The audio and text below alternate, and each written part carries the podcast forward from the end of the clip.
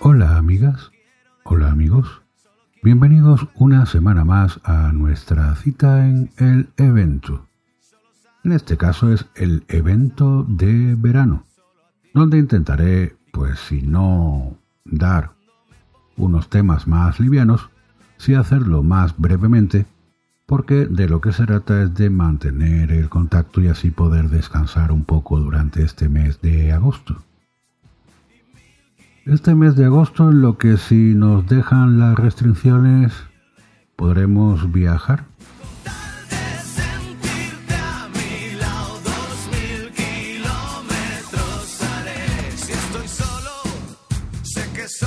Lo mejor de viajar, da igual dónde, es no albergar ilusiones.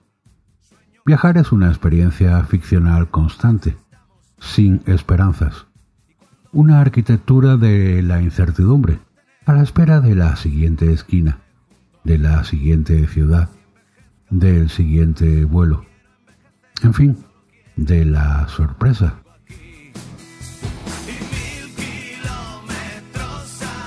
Esta es una introducción sobre viajes en tiempos de la pandemia.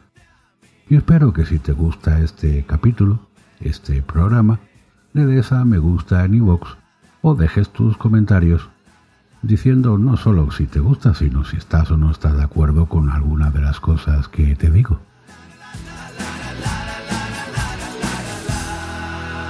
Sobre las ruinas y el coronavirus, en este verano de arcilla, frente a una fría línea azul, ellos decidieron viajar de una manera diferente. Abrieron el portátil y navegaron sobre la pupila de Google Earth para intentar entender algo, para recordar lo olvidado, para salir de esa mala hora. ¿Cuánto se pierde cuando se gana? se preguntó ella. Se pusieron unas copas de ginebra bien fría con bitter cass y volvieron a todos los lugares en los que estuvieron y a aquellos con los que soñaron. Nos dejaremos llevar, como siempre, dijo él. Un viaje real, con búsquedas reales. La información geográfica del mundo en tu mano, decía la web que añadía, explora el relieve, edificios 3D y otras imágenes. Busca ciudades, sitios y empresas locales. Descargar software. Entendieron que se abrían a una nueva dimensión del viaje, de la memoria, de la sorpresa. Se ilusionaron. Un acto ficcional tan real como la propia realidad. ¿Que no? Vamos. El planeta empezó a dar vueltas. Escribieron en el buscador Willwood, NJ Estados Unidos. Entonces no solo el planeta, sus cabezas, sus ganas, todo empezó a dar vueltas, vueltas y vueltas sobre vueltas. En un instante, en un rápido y sinuoso movimiento de manos, como si fuesen taúres o un notario de provincias repartiendo DNIs, llegaron al destino deseado. El mundo en sus manos, una acción instantánea, y la imagen se colocó encima de la ciudad elegida. Cartografía del siglo XXI desde el salón de casa. Comentaron, sonrieron y brindaron. Hacerse con una herramienta que en principio es pura tecnología neutra, sintética, fría y convertirla en un objeto poético resultó mágico y evocador. Adictivo, digamos. Se encontraron en las calles de Estados Unidos en las que 20 años atrás montaban en bici al otro lado del mapa o paseaban sobre el boardwalk de Atlantic City, cenando en la heladería Shell. Viviendo en la calle Garfield, recorrieron cada rincón de aquella memoria borrada como si fuera de película, porque allí, en América, siempre todo es como una película. Y volvieron a sentir y empezaron de nuevo. Revisaron el espacio, intentaron entender sus mutaciones, la vida real en Internet, y luego cambiaron de destino. Escribieron en el buscador Lisboa y comieron sopa de espinacas y bacalao a la crema en O Trigueirinho, aquel restaurante de a medio donde todos los relojes marcaban siempre la misma hora. Después pagaron 15 dirhams para ir en taxi al Zoco Chico de Tánger y se cruzaron con camellos, limpiabotas y profetas. Les gustó el viaje, adictivo, ya digo. Se llegaron en un instante a las ruinas de Pompeya donde todo huele a futuro y esplendor. Y siguieron jugando, volando, entendiendo.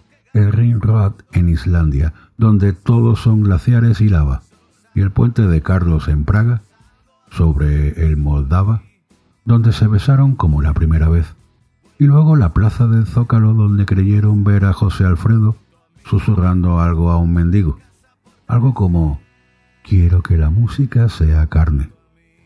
Y una más, en aquella estepa frente al sol de medianoche en Noruega, donde los días no terminan nunca, y él le prometió que nunca se iría, que aquello de alguna manera no acabaría jamás. Una arquitectura lo dicho, de la incertidumbre. Descubrieron en aquellos viajes internáuticos que la memoria no existe y que casi siempre lo que vuelve es fruto de la imaginación. Todo había cambiado para no cambiar nada. Las calles, las playas, las licorerías, los casinos, las mezquitas, nada se parecía y todo era igual a la vez.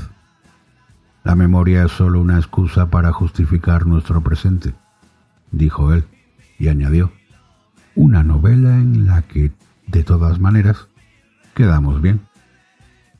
El relato siempre es subjetivo. Recordaron aquel texto de Cormac McCarthy.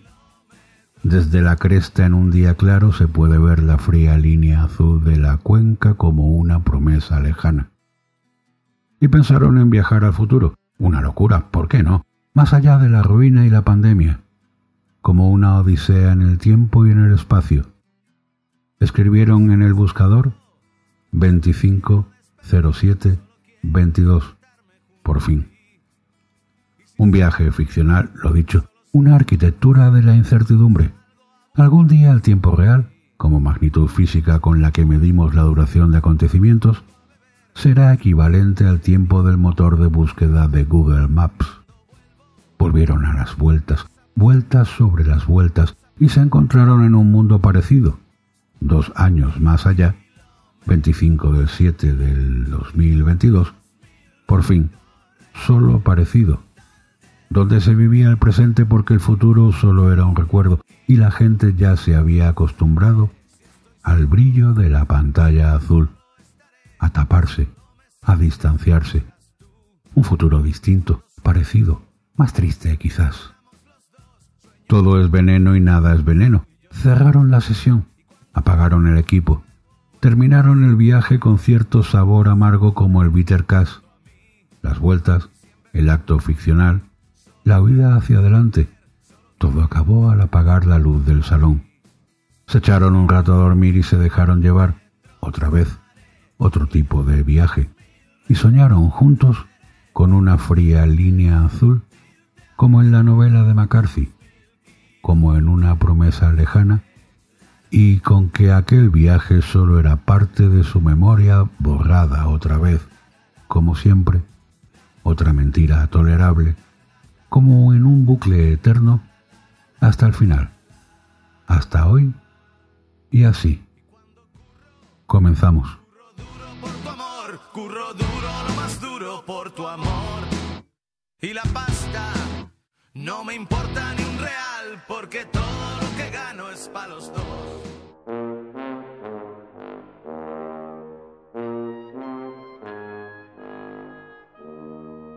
La semana pasada el New York Times publicó una historia, el jueves por la noche, sobre la probabilidad de que los extraterrestres hubieran visitado la Tierra. Dentro, los extraterrestres podrían ser reales y el gobierno de Estados Unidos ha llevado a cabo sesiones informativas clasificadas en los últimos años sobre las cosas que han dejado los vehículos del exterior.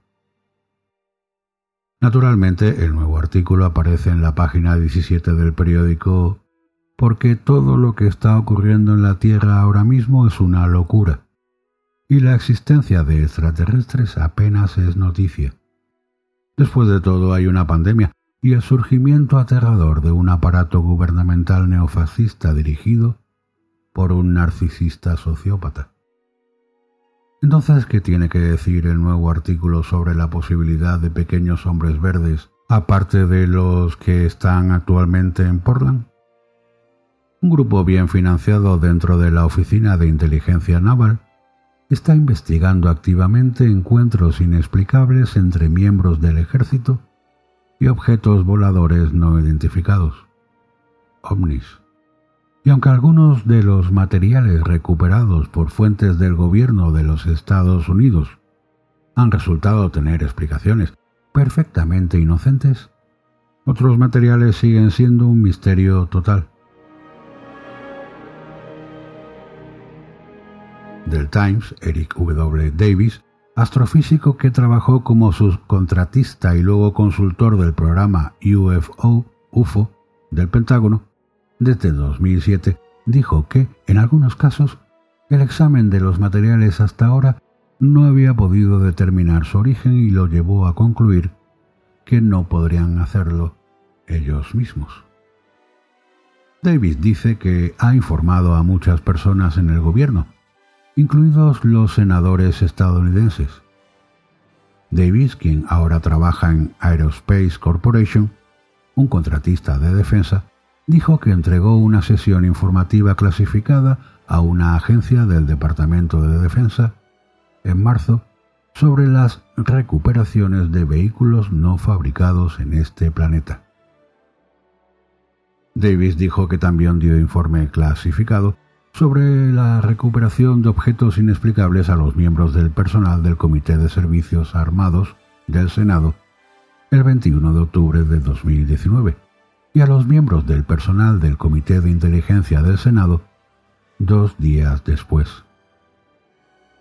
El ex senador de Nevada, Harry Reid, quien ha defendido la causa de la exploración de los ovnis, le dijo al Times que cree que el gobierno de Estados Unidos tiene en su poder materiales extraños. Quizás lo más inquietante es que él también cree que las personas en el sector privado tienen materiales. Después de analizar eso, llegó a la conclusión de que había informes sobre materiales reales que el gobierno y el sector privado tenían en su posesión, dijo Reid al Times.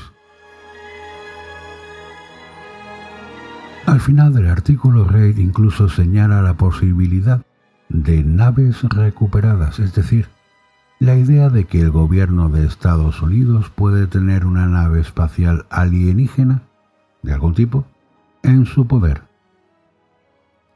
Según el Times, la naturaleza clasificada de las sesiones informativas del gobierno ha sido el principal obstáculo para divulgar información al público.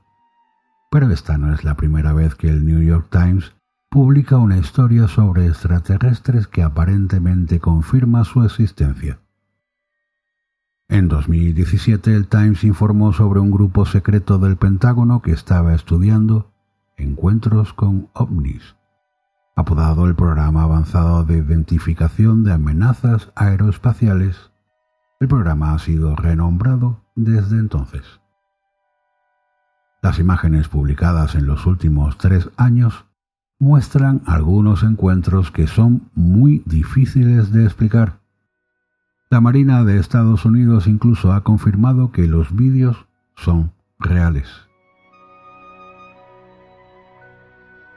¿Son reales entonces los extraterrestres?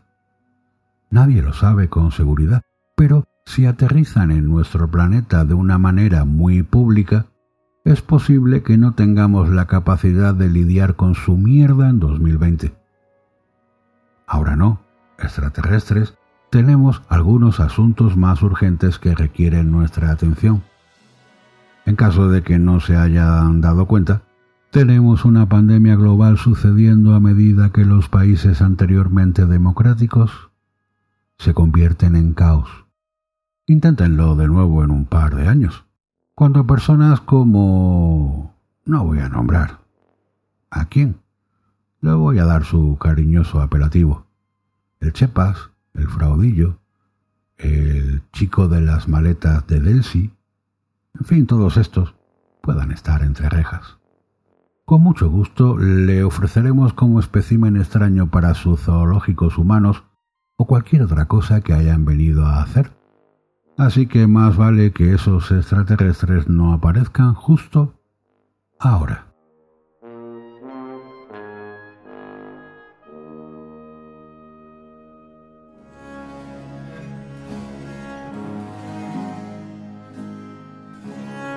En la corte de los milagros, aquella degradada zona del París medieval descrita perfectamente por Víctor Hugo en su novela Nuestra Señora de París, se daban cita falsos mendigos, ciegos, tullidos y prostitutas. Era un lugar tan peligroso que ni las autoridades se atrevían a penetrar en él poco más o menos como en algunos de los barrios de nuestras pobladas ciudades. Pero esa es otra historia.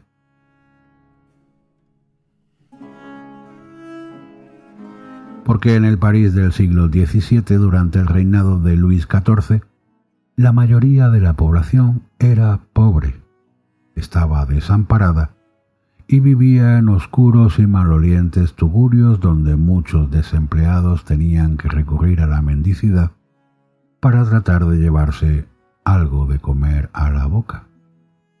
Pero también había otros que disfrazados de tullidos, ciegos o enfermos, salían a las calles con la esperanza de que algún alma caritativa les arrojase alguna moneda para poder comer.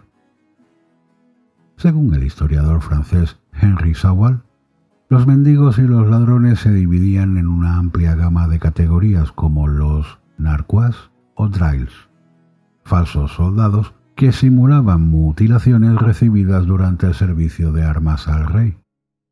Luego estaban los malingreux o malignos, falsos enfermos, los francs mitux, pacientes falsos que simulaban ataques de epilepsia, los cortauts de Butange, mendigos que tenían derecho a mendigar solo durante el invierno, también estaban los orfelins o huérfanos, niños pequeños casi desnudos que parecían congelados y temblaban de frío incluso en verano.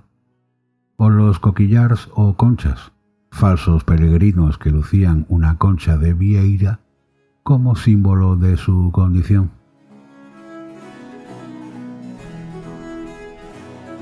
Las constantes guerras en las que a lo largo del siglo XVII se vio sumida a Francia, la subida generalizada de los impuestos, así como el gasto que suponía mantener a una corte derrochadora, dieron lugar a un progresivo empobrecimiento de los estratos más bajos de la sociedad.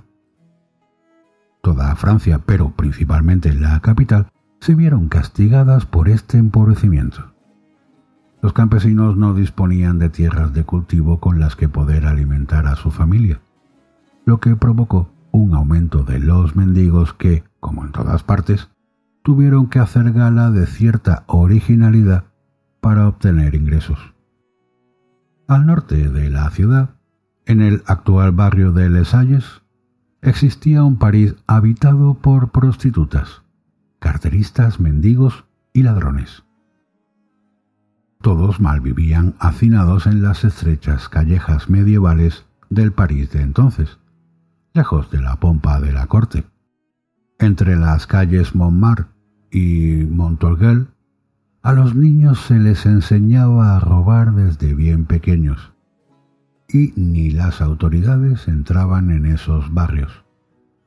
Tenían sus propias leyes, su propio argot e incluso su propio gobierno.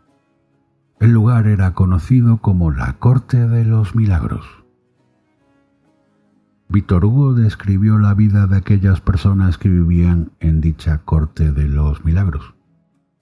Por la mañana, los falsos mendigos, ciegos, tullidos y prostitutas se desplazaban hacia los barrios ricos de París a pedir limosna, pero al caer la noche volvían a su casa desprendiéndose de la máscara y dejaban de fingir recuperando milagrosamente la salud y la decencia. Durante los reinados de Luis XIII y Luis XIV había nada más y menos que doce puntos en París conocidos con ese peculiar nombre. Su grado de organización era tal que incluso elegían a su propio rey, al que llamaban el Gran Coesre o Roi d'Astums. El poder de este personaje era tan grande y evidente que ni el propio ejército se atrevía a penetrar en sus dominios. Es más, cuando en 1630 Luis XIII ordenó construir una nueva calle que atravesara aquella zona, toda la cuadrilla de obreros fue asesinada y se tuvo que cancelar el proyecto.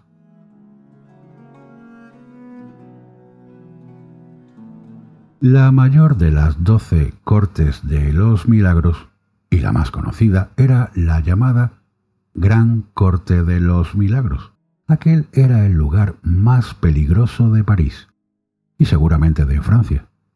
Las historias que se contaban sobre él y los sucesos que allí tuvieron lugar sirvieron de inspiración para muchos artistas y escritores en siglos posteriores. El propio Víctor Hugo se inspiró en las aventuras y personajes de la corte de los milagros para escribir su Nuestra Señora de París una obra en once volúmenes en las que el autor describe con detalle el París del siglo XV, con sus sombrías callejuelas, pobladas por los desheredados de la fortuna y llena de espíritus atormentados. Nos presenta a la gitana Esmeralda, un personaje que predice el porvenir y que atrae fatalmente a los hombres siendo acusada injustamente de la muerte de su amado y condenada al patíbulo o a Quasimodo, el campanero de la catedral, jorobado y sordo. El final de la Gran Corte de los Milagros llegó en 1667, cuando tras una gran oleada de crímenes Luis XIV, el rey Sol, decidió poner fin a aquella situación a riesgo de que los delincuentes acabaran adueñándose de toda la ciudad así que envió una gran fuerza policial para destruir la corte. Las fuerzas del orden se emplearon a fondo, no solo en la gran corte de los milagros, sino también en el resto de cortes diseminadas por la capital francesa. En treinta años envió a docenas de delincuentes a galeras y otros muchos fueron ajusticiados. A pesar de esto, el final de la Gran Corte de los Milagros no llegaría a producirse tan rápidamente. En años y décadas posteriores, el problema de la delincuencia volvió resurgiendo con fuerza. El mundo del AMPA francés volvió a hacerse con el control de la zona poco a poco. Su final definitivo llegaría a finales del siglo XIX, cuando los tugurios y los antros se fueron demoliendo junto con una gran parte del barrio medieval, que fue arrasado para construir el mercado de Les Halles.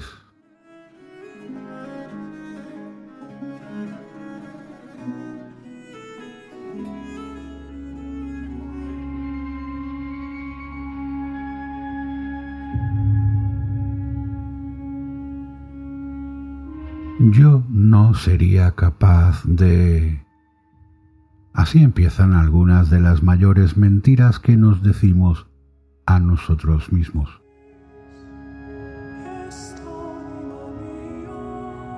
En 1961 el psicólogo Stanley Milgram formuló una sencilla pregunta a cien de sus estudiantes de la Universidad de Yale. ¿Seríais capaces de hacer algo inmoral, incluso cruel contra otro ser humano solo porque una autoridad os lo ordene? La mayoría contestó un no con una contundencia avasalladora, como no iba a ser menos. La consternación por el solo cumplía órdenes de Adolf Eichmann estaba aún fresca en el ambiente. El célebre juicio en Jerusalén se había producido un par de meses antes, y a nadie se le escapaba que la pregunta conectaba con el acontecimiento. En cierto modo era así. Días después el psicólogo celebraría uno de los experimentos más famosos de todo el siglo XX, el llamado experimento Milgram, con resultados empíricos por todos conocidos, sobre el peso de la obediencia en la comisión de crímenes. Si quieres saber más detalles, pues tengo un episodio, un programa hecho solamente con ese nombre, el experimento Milgram, donde puedes ampliar conocimientos. Entra en luisbermejo.com y arriba a la derecha hay una lupa que es para buscar y escribe el experimento Milgram. Pues bien, este experimento dio unos resultados que si Milgram los hubiera adelantado ese día en el aula, habrían provocado una reacción acorde a la pregunta inicial e igualmente unánime entre el alumnado. No me lo creo, no puede pasar.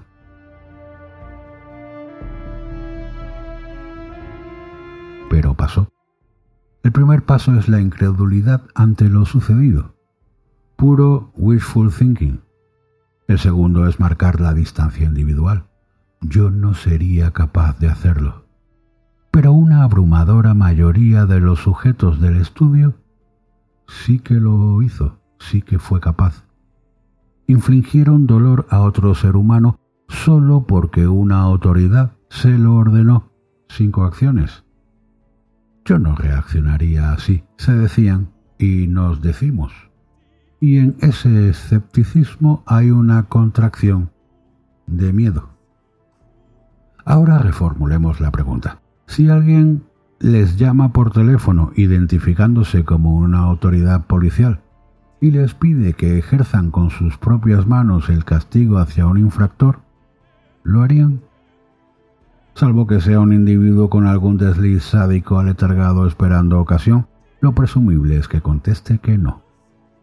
Pretestaría que hace falta ser muy estúpido para creerse que cualquier policía, en cualquier lugar del mundo, pediría por teléfono que desnudase, humillase y maltratase a alguien porque robó algo.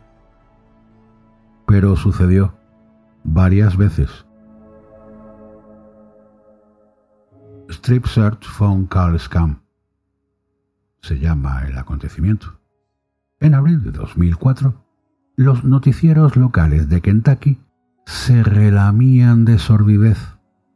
Habían tropezado con una de esas noticias irresistibles, contenedoras de todos los ingredientes que mantienen a la audiencia en un hilo de sofoco hasta el siguiente suceso. Tenían entre las manos una grabación de una cámara de seguridad de las oficinas de un McDonald's donde se apreciaba nítidamente cómo la encargada del local maltrataba a una de sus jóvenes empleadas durante dos funestas horas. Primero la obligaba a desnudarse, Después la inspeccionaba y finalmente la empleada era forzada sexualmente por un hombre que, a la postre, era el prometido de la encargada. El calvario en estricto plano cenital y en riguroso prime time. El detalle más perturbador de la escena era un teléfono. La encargada, una mujer llamada Donna Summers, sí, como la cantante, lo sostenía en su oreja mientras vejaba gradualmente a la joven Louise Ogborn, a quien también llegaba a ceder el aparato en varias ocasiones. La ausencia de sonido en la grabación imposibilitaba saber qué decían ambas mujeres y quién estaba al otro lado de la línea. Llegado cierto punto, cuando Summers hizo que Ogborn cubriera su desnudez con un grasiento delantal, desapareció del cuchitril y cedió el teléfono a Walter Nix, su prometido. Lo que sucede en adelante cortocircuita cualquier entendimiento y cualquier límite del desagrado. Tras hacerla saltar, bailar, contorsionarse de mil maneras y golpearla en las nalgas, Nix obliga a la joven a practicarle sexo oral y jamás suelta el teléfono de no haber sido por ese detalle lo que ocurrió en esos cuatro metros cuadrados de ese viernes preciso, no sería más que una pareja de sádicos dando rienda suelta a su demencia perturbada. Pero Donna Summers cumplía órdenes. Más conciso, creía que estaba cumpliendo órdenes. Difícil de creer, pero ocurrió. Summers explicó después que un hombre había llamado por teléfono identificándose como el agente Scott la informó de que habían tramitado una denuncia de robo en ese mismo local, perpetrado por una empleada que respondía a las características físicas de Louise Ogborn. En primera instancia la instó a que la retirara discretamente del mostrador y retuviera en su oficina hasta que pudiera enviar a los agentes desde la comisaría, que en ese momento estaba saturada.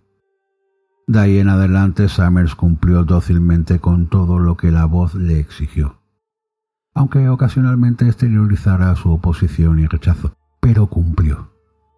Las imágenes del martirio posterior aún están disponibles en la red para fortalezas de acero. Podría pontificarse sobre la ignorancia supina de la encargada que dio por válido que un agente de policía procediera de tal modo ante un delito menor, forzando a un ciudadano raso a administrar justicia. No cualquiera sucumbiría ante un embuste tan burdo. O quizás elucubrar sobre una predisposición a la tortura, una frustración latente contra la joven o unos deseos de venganza pugnando por salir. Pero lo que este caso reveló al mundo cuando Summers confesó no fue la naturaleza humana de la encargada, sino que aquello llevaba mucho tiempo ocurriendo. Durante aproximadamente una década, sucesos idénticos se habían producido en establecimientos de comida rápida por áreas rurales de todo Estados Unidos, en los que los empleados, siguiendo las instrucciones de voz de un desconocido, vejaron de diversos modos a algún compañero o subalterno, casi siempre una mujer, que acababa desnuda. Solo cumplía órdenes, creían. Muchos ni siquiera revelaron que los abusos se habían producido bajo el mandato de una llamada telefónica, presumiblemente avergonzados ante la inhumana magnitud de sus actos cuando descubrieron que todo era una estafa escondieron este hecho capital y apechugaron con las consecuencias legales con pudor y vergüenza. Pero cuando el vídeo de seguridad del McDonald's de Mount Washington se emitió, todos los casos se interconectaron siniestramente y los investigadores comenzaron a trabajar sobre ellos con una nueva óptica mucho más perturbadora. Se contabilizaron más de 70 incidentes siguiendo ese mismo patrón a lo largo de una treintena de estados. El fenómeno se denominó Strip Search Phone Call Scam.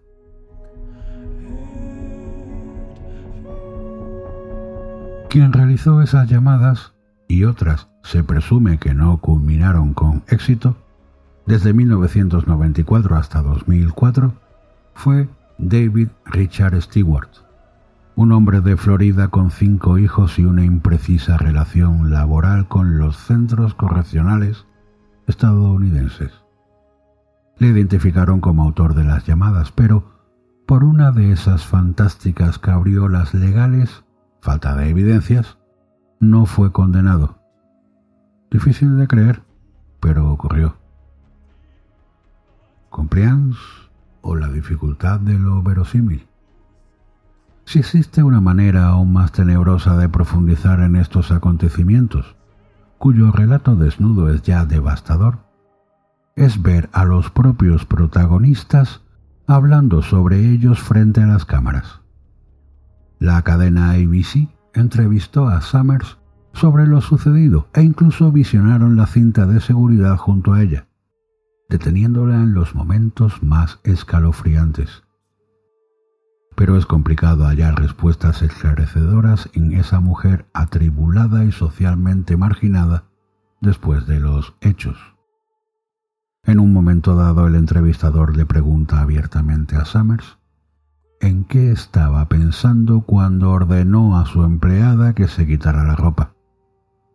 Y respondió, yo pensé que hablaba con un oficial de policía y que hacía lo correcto.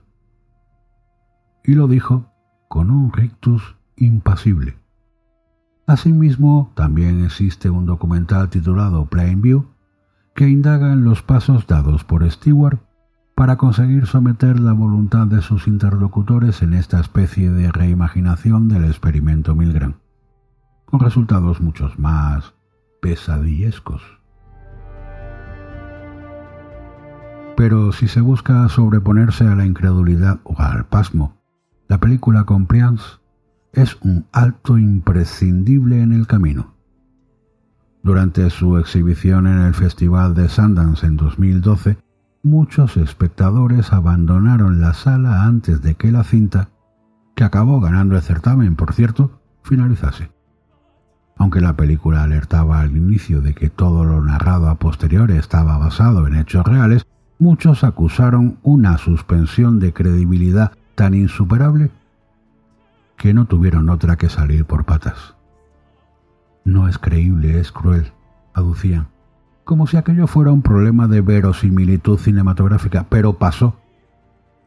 El film canadiense Craig Sobel recrea lo ocurrido en ese cubículo en abril de 2004 gracias a una minuciosa investigación de los hechos y la voluntad de convertir un titular pasajero y un esto a mí nunca me ocurriría en un desafío a la tolerancia del espectador y en una reconstrucción fiel de lo acontecido, reduciendo las licencias artísticas al oscuro personaje del teléfono, al que en la pantalla se le atribuye un boyerismo más exacerbado.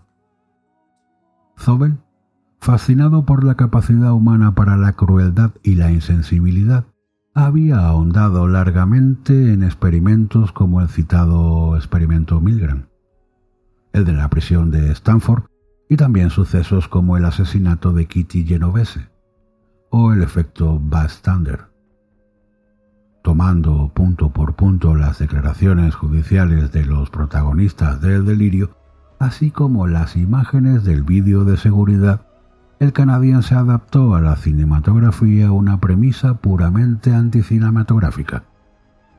La trastienda de un establecimiento de comida rápida con uno de los protagonistas invisible tras un teléfono. El objetivo era responder a una pregunta compleja enmascarada de simplicidad. ¿Cómo pudo siquiera ocurrir lo que ocurrió en ese McDonald's? Para ello brinda a Summers, Ockborn y Nix, que aquí se rebautizan como Sandra, Becky y Van, de un contexto imprescindible y completamente real, pero aniquilando la empatía del horizonte. Seguimos siendo espectadores de ese vídeo granulado, salvo que bien filmado y que además provee de cierta información que condiciona a sus protagonistas. El miedo al desempleo, la fragilidad moral, la sumisión a la autoridad y el llamado estado agéntico, del que hablaba Milgram. No se trataba de intentar entender cómo la encargada creyó que hablaba con un policía real, sino de asistir a cómo eso es posible mediante ciertas y estudiadas inflexiones psicológicas que escarban en el poder sugestivo y en el terror de las consecuencias de la desobediencia porque lo que sucede en Compliance no es el retrato de unos tontos crédulos, estúpidos colosales, ni de unos felices desaprensivos, sino de personas corrientes profundamente aterradas. Es un espejo de las poderosas fuerzas sociales de la persuasión y la obediencia, y ese local una metáfora perfecta de una sociedad dócil que difumina su responsabilidad personal y genera obediencia. Irónicamente, la película acabó oficiando por sí misma como un poderoso experimento de psicología del comportamiento sobre el malestar del público y de la identificación. Porque la incomodidad evidente que genera compliance no radica solo en presenciar el injustificante abuso de la víctima. Tampoco la presunta falta de calidad o de verosimilitud en su reconstrucción. Es lo que movió a muchos a abandonar la sala. La desazón se produce porque la película, aún renunciando a presentar una tesis, hace asomar algo mucho más oscuro sobre la conciencia humana. Ni una sola persona termina Compliance pensando que ella podría haber sido Summers, sino que se sitúa moralmente en la minoría que haría lo contrario en el experimento de Milgram o se alinea con los otros encargados a los que Stewart intentó manipular y colgaron el teléfono. Algo estadísticamente inexacto, pero en el fondo todo esto no tiene más sustento que el de una esperanza, la de no tener nunca que averiguar de qué seríamos verdaderamente capaces. En un coloquio al que asistieron varios psicólogos tras una de las proyecciones de la película, se preguntó al público si ellos obedecerían la voz del teléfono. Ya adivinan la respuesta. Pero pasó.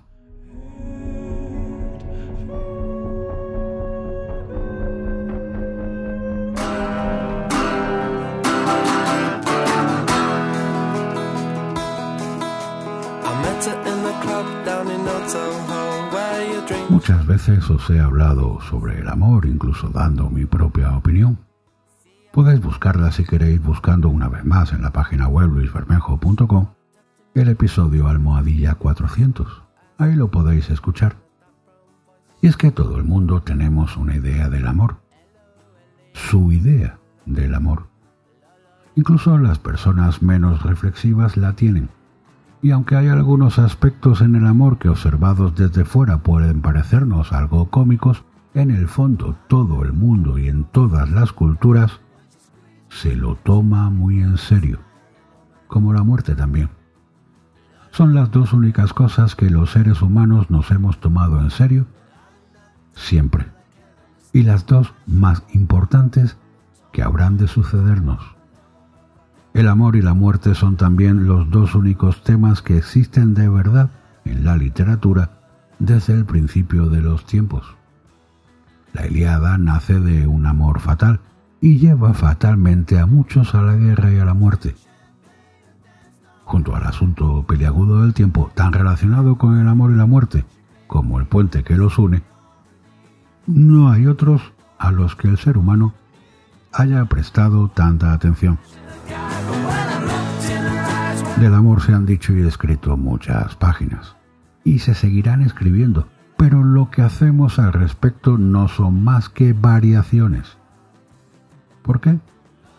Nuestros abrazos en esencia no son diferentes a los que trabaron las vidas y las muertes de París y Elena. Y cada vez que abrazamos a alguien verdaderamente enamorados, el mito de París y Elena renace de nuevo. Nadie en su sano juicio cambiaría uno solo de sus abrazos reales con la persona que ama por ninguna cosa material, ni siquiera por la inmortalidad, la menos material de las quimeras. La inmortalidad es ese abrazo. Ese abrazo es el que nos hace creer que estamos viviendo aquí la misma eternidad. Un amor constante más allá de la muerte por decirlo con el título de un poema célebre y más allá incluso de la vida. No decimos a menudo, estando enamorados, me siento morir, o parece como si fuese a morirme de amor. En el amor lo frecuente es que a lo largo de nuestra vida se nos mueran uno o varios amores, pero al cabo de un tiempo volvemos a enamorarnos. Y eso lo celebramos como una verdadera resurrección, pues comprendemos que sin amor la vida estaría devaluada, disminuida. Yo no tengo ninguna idea original sobre el amor. En realidad las ideas sobre el amor, si nacen de la experiencia, son todas originales e intransferibles. Ninguna es propiamente original y todas lo son. Cada cual ama a su manera. Por lo mismo que la huella de nuestro dedo, llegado el caso, solo nos haría culpables a nosotros mismos. Quiero decir que cada cual es responsable si no de la manera en que lo aman, si de la manera en que ama él. Cuando leemos los escritos sobre el amor de Stendhal, no podemos dejar de pensar que esas confesiones son las de un hombre que amó sobremanera a las mujeres, principalmente jóvenes, distinguidas y aristocráticas, pero también las de alguien que no tuvo mucha suerte con ellas. Algunas a las que le hizo la corte, pocas, le correspondieron, pero ninguna durante mucho tiempo. Y como no acabamos de saber muy bien qué importancia tenían en época de Stendhal alguna de estas cuestiones, no nos queda claro hasta dónde llegaban sus cortejos. hasta dónde eran galanteos platónicos o unas relaciones libres y satisfactorias, porque todo en esa época estaba confuso y manga por hombro. Sabemos también por él mismo dos cosas. Tenía podridos los dientes, cosa muy frecuente en la época, y fue un amante atenazado por el terror de los gatillazos, cosa bastante frecuente también en esta. Así que es normal que nos digamos las ideas que Stendhal tiene sobre el amor están condicionadas por estas dos circunstancias. Quizá las mujeres lo encontraban desagradable, sobre todo cuando sonreía y eso le convirtió aún más en un hombre cínico. Hoy tal vez Stendhal habría sido más feliz, pero ni un buen dentista ni la Viagra habrían resuelto su problema. ¿Por qué quiero yo más de lo que me quieren a mí? O dicho de otra manera, ¿por qué solo me enamoro de aquellas mujeres que prefieren a otros? Baroja, tan stendhaliano, cuando aborda en sus memorias el asunto de las mujeres y del amor, lo hace de una manera sesuda y a su modo romántica. Las mujeres no me han encontrado interesante. He estado condenado a la soledad. Unas veces dice que no se había casado, como si el amor tuviese que ver solo con ese asunto, porque en su época no era fácil encontrar mujeres como a él le gustaban, emancipadas, generosas e inteligentes. Era una manera elegante de decir que la inmensa mayoría de las que conocía le parecían superficiales, caprichosas y egoístas. Otras veces aducía una razón muy barogiana, o sea, bastante mezquina, para explicar por qué no se había casado. Decía que no había tenido dinero para mantener una familia. Teniendo en cuenta que Baroja fue uno de los escritores que más dinero ganó en su tiempo y en vida, se ve que eran excusas de mal pagador. Vamos, un tacaño. A veces daba otra clase de explicaciones, que las mujeres españolas no se cultivaban en absoluto ni tenían una conversación chispeante y culta, como las damas francesas que él frecuentaba en los hoteles modestos donde paraba. Como no sabemos qué clase de mujeres le gustaban a Baroja, ni siquiera si le gustaba mucho o poco, no adelantamos nada hablando de ello. Pero tanto Baroja como Stendhal tienen ideas originales sobre el amor. En muchas de sus novelas salen unas heroínas como las que le gustan a él, que llegan, están un tiempo y se van, sin que nos enteremos de qué clase de relación mantuvieron con él, excepto si los personajes pasan en una frase, como en las novelas de Stendhal, de tratarse de usted a tratarse de tú, dejándolo todo a la imaginación del lector. En Juventud, Egolatría, creo que dice, con cierto abatimiento, que en el sexo acaba apareciendo siempre el mono, el cerdo. El mono, el cerdo, a Baroja en el sexo no le parecen bien. En vista de ello, ni se casó ni habló jamás de ninguna relación sexual propia o literaria. A diferencia de tantos hombres de su tiempo, tampoco buscó en el burdel expansiones sexuales ni sucedáneos sentimentales, seguramente porque siendo médico no podría quitarse de la cabeza al contagio las bubas, las lavativas mercuriales. Aunque le hubiesen puesto delante a Ofelia, a Julieta, a Andrómaca, Baroja les habría encontrado algún defecto. Pese a ello, como digo, tenía sus ideas sobre el amor. Pero ¿qué importancia les daremos?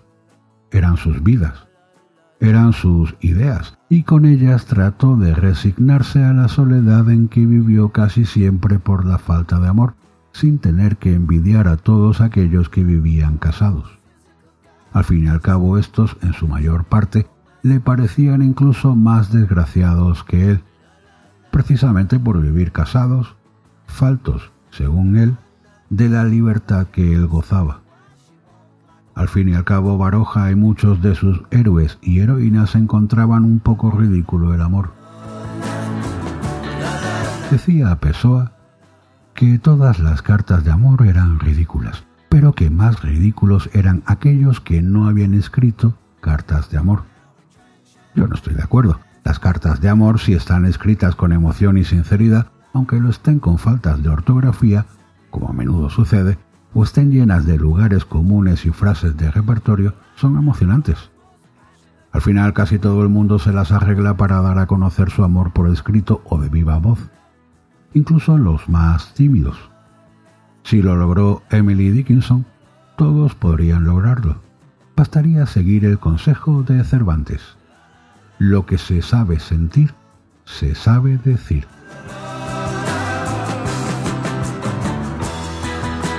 Una vez una persona me encargó un artículo sobre el amor y me sometió a un pequeño examen. Quería saber qué idea tenía yo del amor, para saber si le podría valer mi escrito o no, ponerlo por escrito, y si mis ideas pues eran más o menos originales. Hablamos un buen rato.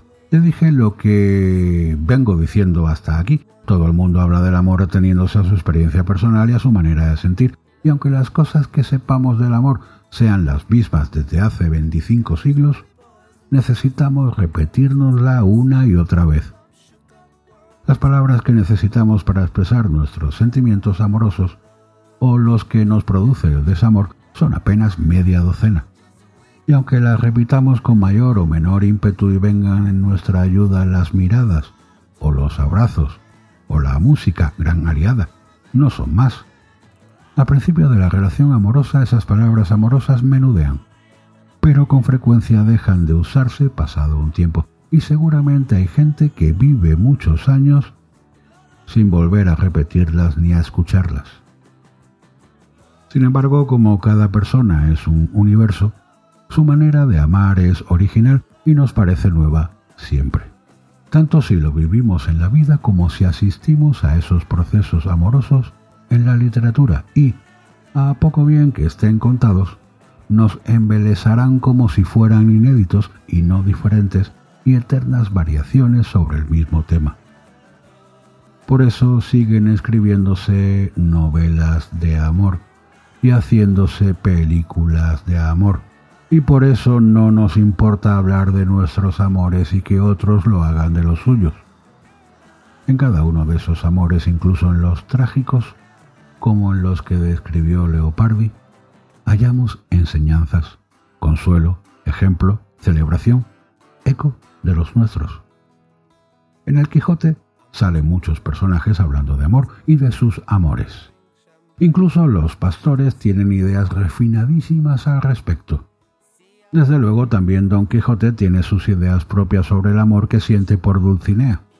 Unas ideas muy serias en él y muy graciosas para los lectores, al fin y al cabo, Don Quijote acabará reconociendo que está enamorado hasta el tuétano de Dulcinea, pero solo de oídas.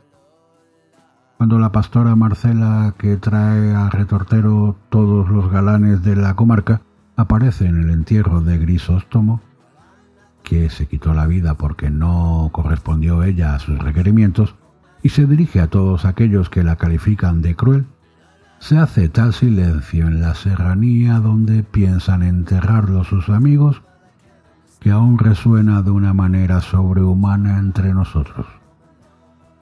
Al concluir Marcela de hablarles y pedirles que nadie la siga ni requiera más de amores, no hay un lector que no se haya enamorado de ella y piense para sus adentros, como acaso pensó también Don Quijote, quizá yo hubiera logrado que Marcela conociera el amor. A todos se nos mezclan en nuestras historias amorosas reales fantasías más o menos vaporosas, y de ese modo las combinaciones amatorias son infinitas, como si el deseo de lo real se sustentara también de otros deseos fantaseados. Recuerdo a un profesor de literatura en la universidad que aseguraba que el primer hombre que comparó a la mujer con una rosa era un genio. El segundo, un imbécil. No es verdad tampoco. Nadie puede decir las mismas palabras de la misma manera. El mito de Pierre Menard, escribiendo el mismo Quijote, es también falso. Aunque todas y cada una de las palabras fuesen las mismas que las de Cervantes, nunca sería el mismo libro, por aquello que decía Juan Ramón Jiménez. En edición diferente los libros dicen cosa distinta. Así las rosas no dicen la misma cosa siempre a mujeres diferentes. No hay dos rosas iguales ni dos mujeres iguales, ni una palabra rosa dice lo mismo en una tipografía inglesa o en una bodoni. Ni dicho en inglés o dicho en italiano, ni una mujer recibe esa rosa de la misma manera que otra. Cada época acuña, prestigia y privilegia un tipo de amor frente a otros. El amor cortés fue el ideal durante los siglos XIII y XIV, y el desgarrado y romántico triunfó en el XIX.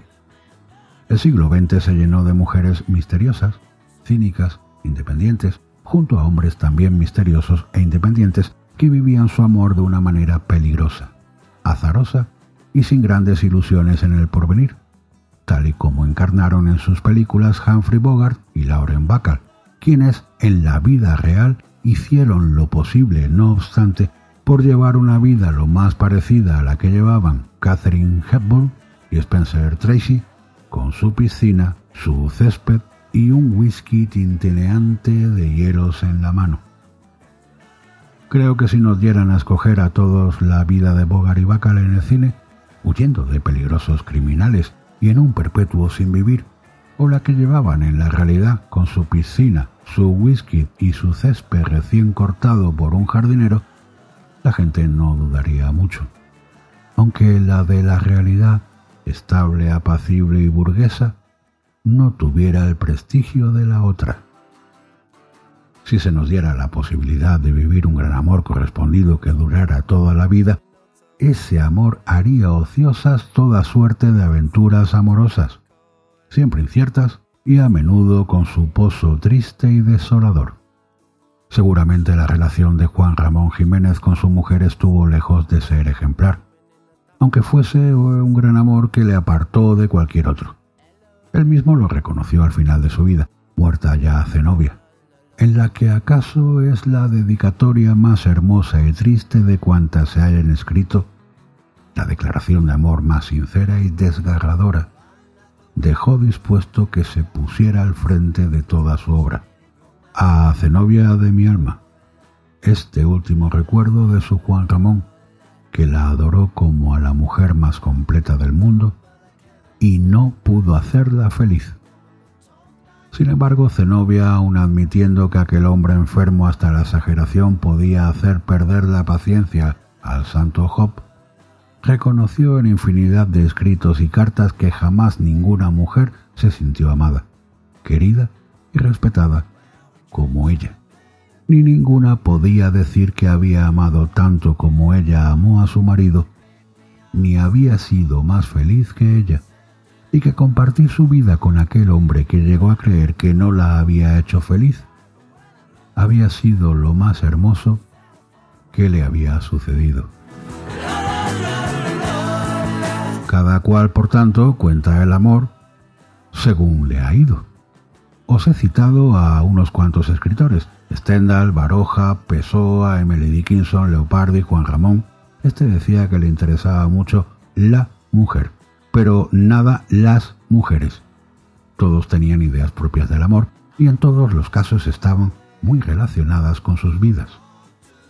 A mí me costaría mucho ahora aquí hablar de mi idea del amor, porque sería tanto como hablar de la mujer que amo y destruir su misterio y la intimidad que necesita cualquier amor para seguir alentando. Lo ha hecho uno de una manera incluso profusa en los 19 tomos de mi diario, y sin embargo me veo incapaz de decir ni ahora ni nunca el amor es... Más que hablar de él, ha procurado uno contar su vida y decir, es posible solo gracias a que estoy enamorado. Muchos tienen amor conyugal, por un gran oxímoron, y es verdad que la propia palabra conyugal le pone a uno carne de gallina. Pero creo que hay que hablar con naturalidad de todo, y no hay nada que siendo natural pueda resultar cursi ni afectado.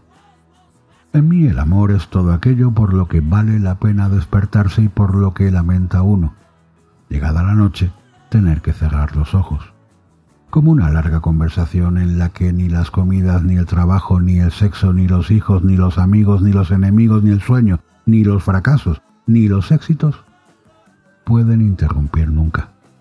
Porque cuanto más se habla, más cosas advierte uno que quedan por hablar. Como la filosofía, esa palabra que también lleva en sí la palabra amor, el amor es algo que cuanto más nos enseña, más ignorantes nos hace y más nos inculca el deseo de saber. Que pueda hacerlo uno a lo largo de su vida con una sola persona o con varias es indiferente. Lo importante no es el lenguaje, sino la clase de cosas que nos ayude a conocer y a transmitir y el deseo de aprenderlas. El amor es, ahora lo puedo decir, unas ganas irrefrenables de vivir alegre y eternamente, incluso más allá de la muerte. Misterio donde los haya. Y desde mi experiencia eso solo se logra con algo que depende de nosotros, lealtad y respeto, y algo que nadie sabe de qué ni de quién depende, el deseo, en el que nadie manda. Esto es todo, es decir, esto es nada. Quiero decir, ¿volvemos a empezar?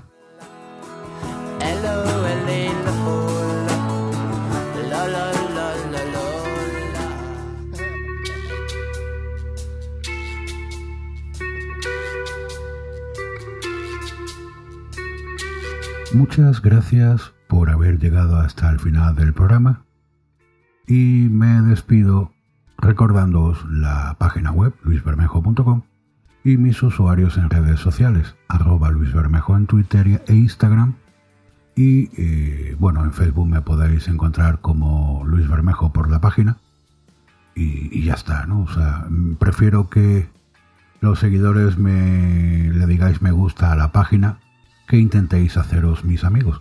Bueno, si ya hemos tenido conversaciones y somos amigos, pues evidentemente en mi perfil, en vez de en la página, podéis solicitarme ser amigos.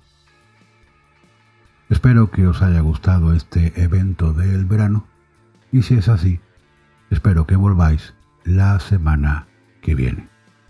Gracias y hasta entonces.